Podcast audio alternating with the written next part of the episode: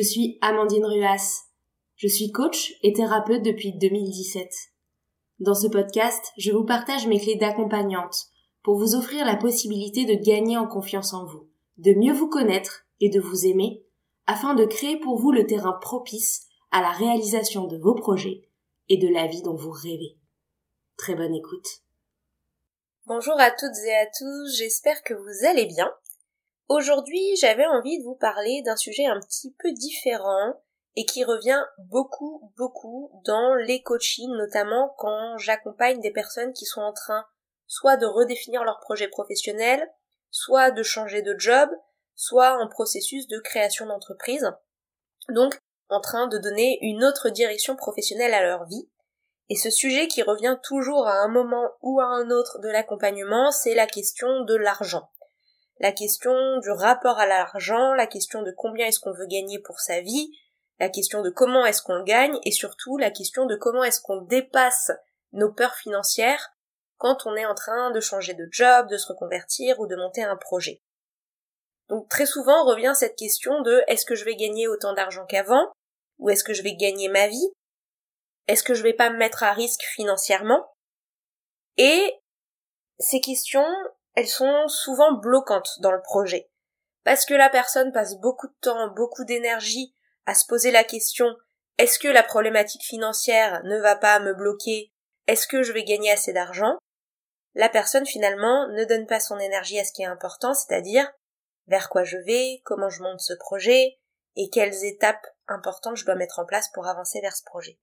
Donc finalement, ces peurs, parce qu'elles prennent beaucoup de place dans notre tête, parce qu'elles prennent beaucoup d'espace mental, et la peur prend beaucoup d'énergie, ça nous prive de donner cette énergie à des choses plus importantes et notamment créer ce qu'on a envie de créer pour sa vie. Donc dans cet épisode, je voulais vous donner quelques clés par rapport à ces peurs financières. Et puis je parle là des personnes qui entreprennent ou qui changent de métier ou qui réfléchissent à se reconvertir. Mais finalement, on se rend compte que la question des peurs financières, elle est aussi à tout moment dans le quotidien. C'est-à-dire qu'il y a des gens dans le quotidien, quand ils vont faire leurs courses, quand ils vont faire leur shopping, quand ils vont s'offrir des vacances ou un cadeau, quand ils vont acheter quelque chose pour quelqu'un, ils peuvent avoir aussi en arrière-fond cette peur de manquer, cette peur de ne pas avoir assez, cette peur de trop dépenser, et donc à un moment de se trouver coincé financièrement. Donc elle, vous concerne aussi possiblement, même si vous n'êtes pas dans ce cas d'une reconversion ou d'un changement de job. Alors, évidemment, pour travailler sur ce sujet, ce sujet de, du rapport à l'argent, des peurs financières, il y a bien sûr une façon très cartésienne d'aborder la question.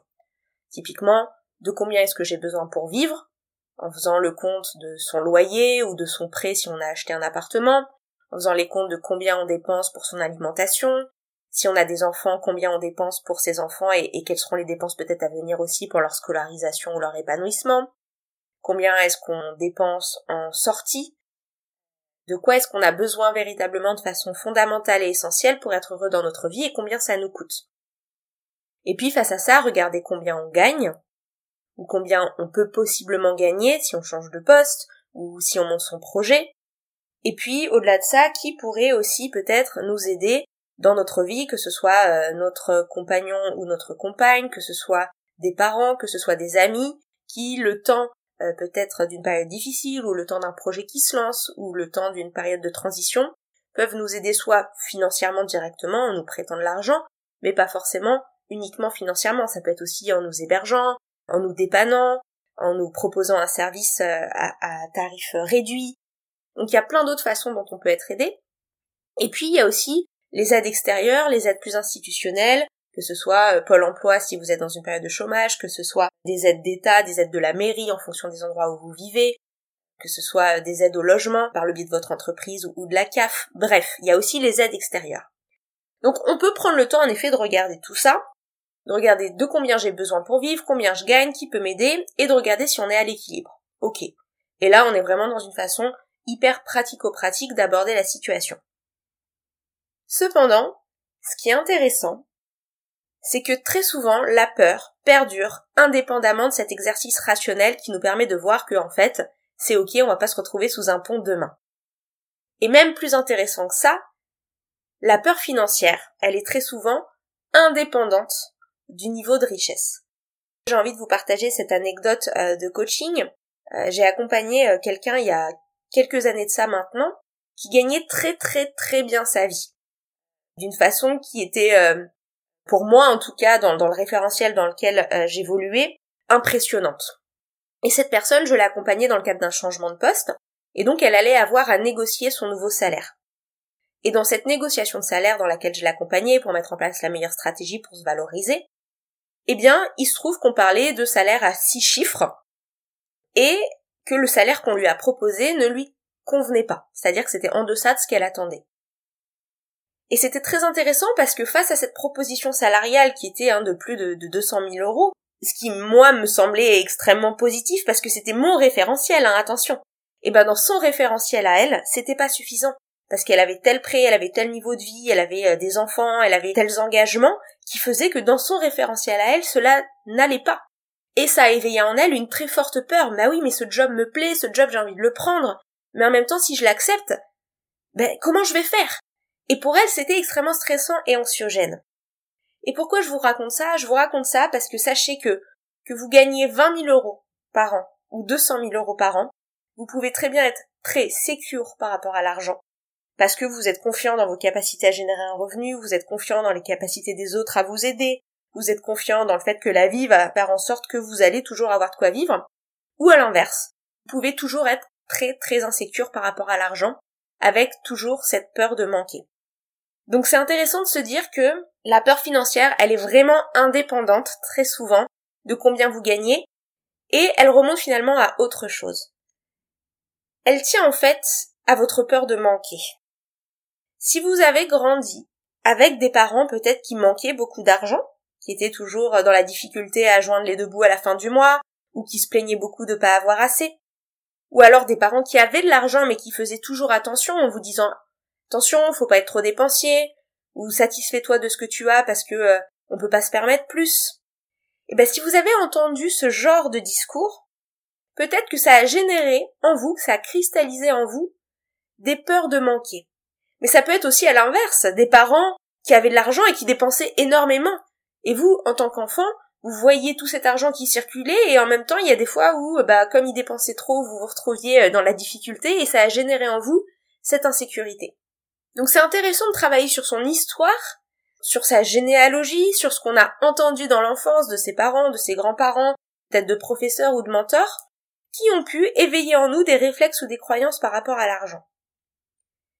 Et puis au-delà de ce qu'on a hérité euh, de sa généalogie, ça peut être aussi lié à une peur profondément ancrée en soi du manque en tant que personne. Par exemple, un enfant qui a la pression de ne pas mériter, de ne pas être assez bien, de ne pas être assez bon à l'école, de ne pas être assez beau, de ne pas être assez fort, de ne pas être assez populaire, de ne pas être assez dans le regard de ses parents. Et cette impression de ne pas être assez peut générer l'impression finalement on mérite pas.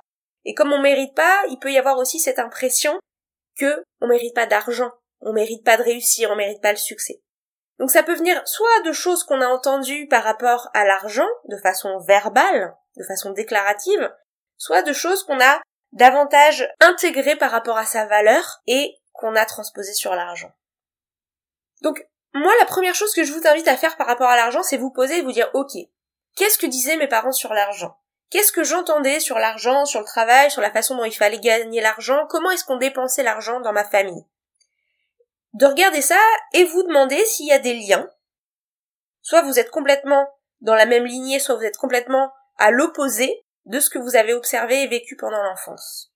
Une fois que vous avez fait ça, il y a un autre travail, moi, que je vous invite à faire, et notamment pour travailler sur cette peur du manque, c'est de vous demander qu'est-ce que vous permet l'argent. Je vous donne un exemple. Pour moi, l'argent, c'est du temps et de la liberté. L'argent me permet de prendre du temps pour moi, de prendre du temps pour mes passions, d'être libre dans mes choix, de m'offrir euh, des moments euh, de yoga, des moments de méditation, de m'offrir aussi des vacances, de m'offrir des choses importantes pour moi. Donc ça me permet de m'offrir du temps et de la liberté mentale. Pour d'autres, l'argent, ça va être la sécurité, le fait de se sentir complètement sécure dans sa tête et de plus avoir de peur. Pour d'autres, l'argent, c'est l'autonomie et l'indépendance, le fait de ne pas avoir besoin de dépendre des autres. Pour d'autres, l'argent, c'est aussi la réussite. C'est le fait de socialement pouvoir montrer une image positive de soi. Donc à quelle valeur est-ce que vous vous associez l'argent? Et une fois que vous êtes demandé ça, est-ce que c'est la liberté, est-ce que c'est le temps, est-ce que c'est la sécurité, est-ce que c'est la réussite, est-ce que c'est la stimulation, est-ce que c'est l'indépendance, est-ce que c'est la conformité sociale? Eh bien une fois que vous avez cette réponse, demandez-vous comment vous pouvez vous offrir peut-être cette valeur dans votre vie sans l'argent. Comment est-ce qu'on peut prendre du temps même quand il n'y a pas d'argent? Comment est-ce qu'on peut se sentir plus libre même quand il n'y a pas beaucoup d'argent? Comment on peut se sentir en sécurité même quand il n'y a pas beaucoup d'argent? Comment on peut se sentir autonome même quand il n'y a pas beaucoup d'argent? Par exemple, on peut prendre du temps sans beaucoup d'argent en s'offrant de se lever un peu plus tôt le matin et de prendre un petit peu de temps pour méditer, pour faire du yoga, pour aller marcher dehors, pour lire un livre qu'on aime. Comment on peut se sentir plus libre même quand il n'y a pas beaucoup d'argent? Eh ben tout simplement en étant libre de ses choix, en étant libre de choisir qui on fréquente, quelles priorités on met en place dans sa vie, de qui on s'entoure, comment on s'habille. Donc dans ces petits choix du quotidien, de se rappeler qu'on est libre. Comment on peut se sentir plus en sécurité? Eh ben peut-être en s'entourant de personnes qui nous font nous sentir secure. De personnes avec qui on est en sécurité relationnelle, en qui on a confiance. Ou en se créant chez soi, dans son appartement, un petit cocon, un espace, dans sa chambre par exemple, où on se sent bien. À vous de voir. Là, je vous donne des exemples et peut-être qu'ils vous parlent pas. À vous de trouver les, les vôtres. Comment est-ce qu'on peut se sentir avec du temps, avec de la liberté, avec de la sécurité, avec de la réussite, avec de l'autonomie, indépendamment de l'argent. Et enfin, la dernière chose que je voulais vous dire par rapport à ça pour travailler sur vos peurs financières, c'est de faire confiance dans le fait que, comme dans tout dans la vie, l'argent ça circule. Ça va et ça vient et c'est une énergie. Et pour laisser circuler, eh ben faut pas être bloqué dans votre énergie, à vouloir absolument accumuler. Si vous êtes simplement à accumuler de l'argent mais sans vous autoriser à vous offrir des cadeaux, à vous offrir ce qui est important pour vous, à entreprendre, à oser changer de travail, vous bloquez l'énergie de circuler. Vous pouvez pas lui permettre de circuler dans votre vie pour avoir un poste avec plus d'argent, une meilleure opportunité, d'avoir plus d'idées pour générer ses revenus. Donc ça, c'est la première chose. C'est autoriser l'argent à circuler et ne pas être seulement dans l'accumulation. Attention, ça veut pas dire dépenser à droite à gauche pour des choses qui sont futiles, mais vous autorisez à dépenser pour ce qui est important pour vous et pour ce qui va vous permettre d'évoluer. Et puis aussi, prendre le temps d'être dans la gratitude pour ce que vous avez déjà. Que vous ayez 2000 euros ou 10 000 euros, et eh ben en fait, il y a des choses que vous avez déjà. Il y a des vêtements que vous avez déjà dans votre placard, il y a un toit sous lequel vous dormez, il y a des choses que vous possédez, il y a des choses même non monétaires qui ont une valeur incroyable, comme votre intelligence, votre manière de penser, votre créativité, qui peuvent, elles, à terme, générer de l'argent. Il y a plein de choses que vous êtes offerts dans votre vie, que ce soit récemment ou par le passé.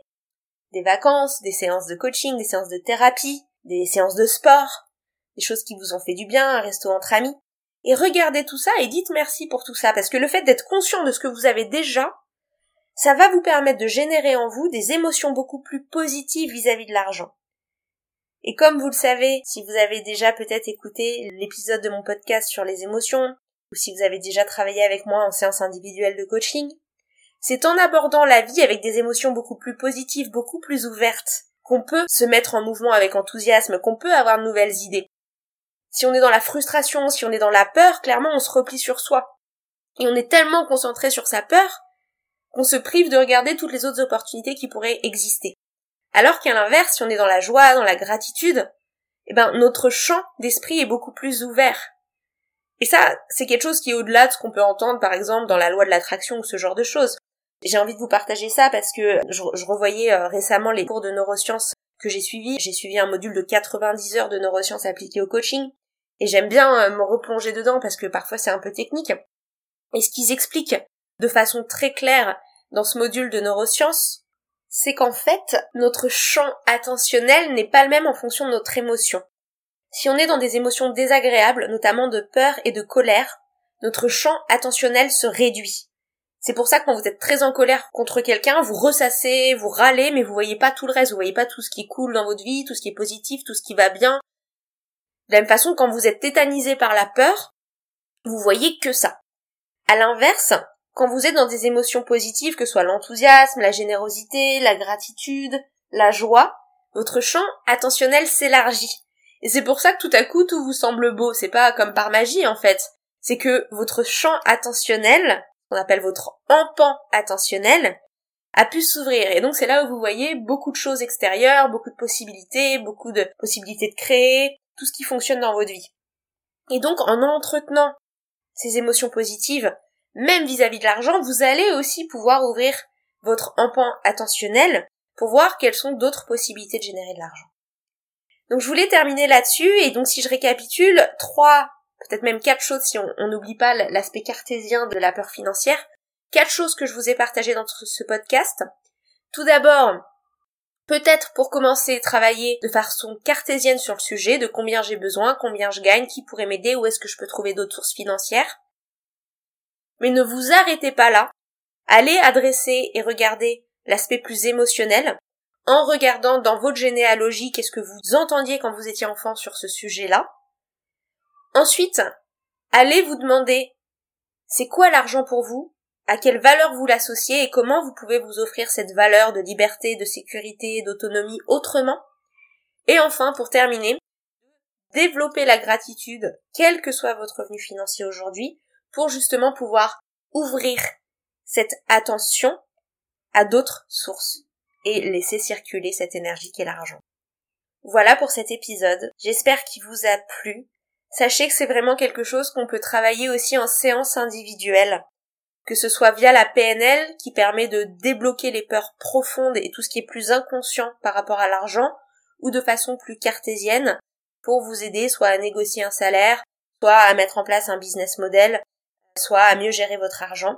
En séance individuelle, on fait vraiment des très belles choses sur le sujet, donc n'hésitez pas à me contacter sur ce sujet-là. Vous pouvez aussi suivre ma page Instagram sur laquelle je pose des conseils de développement personnel et professionnel. Et puis bien sûr vous abonner à ce podcast si il vous plaît. N'hésitez pas à mettre 5 étoiles pour permettre de le rendre plus visible et de le partager à des amis ou à des proches à qui vous pensez qu'il pourrait être utile. J'ai hâte de vous retrouver dans le prochain épisode et je vous souhaite une merveilleuse journée.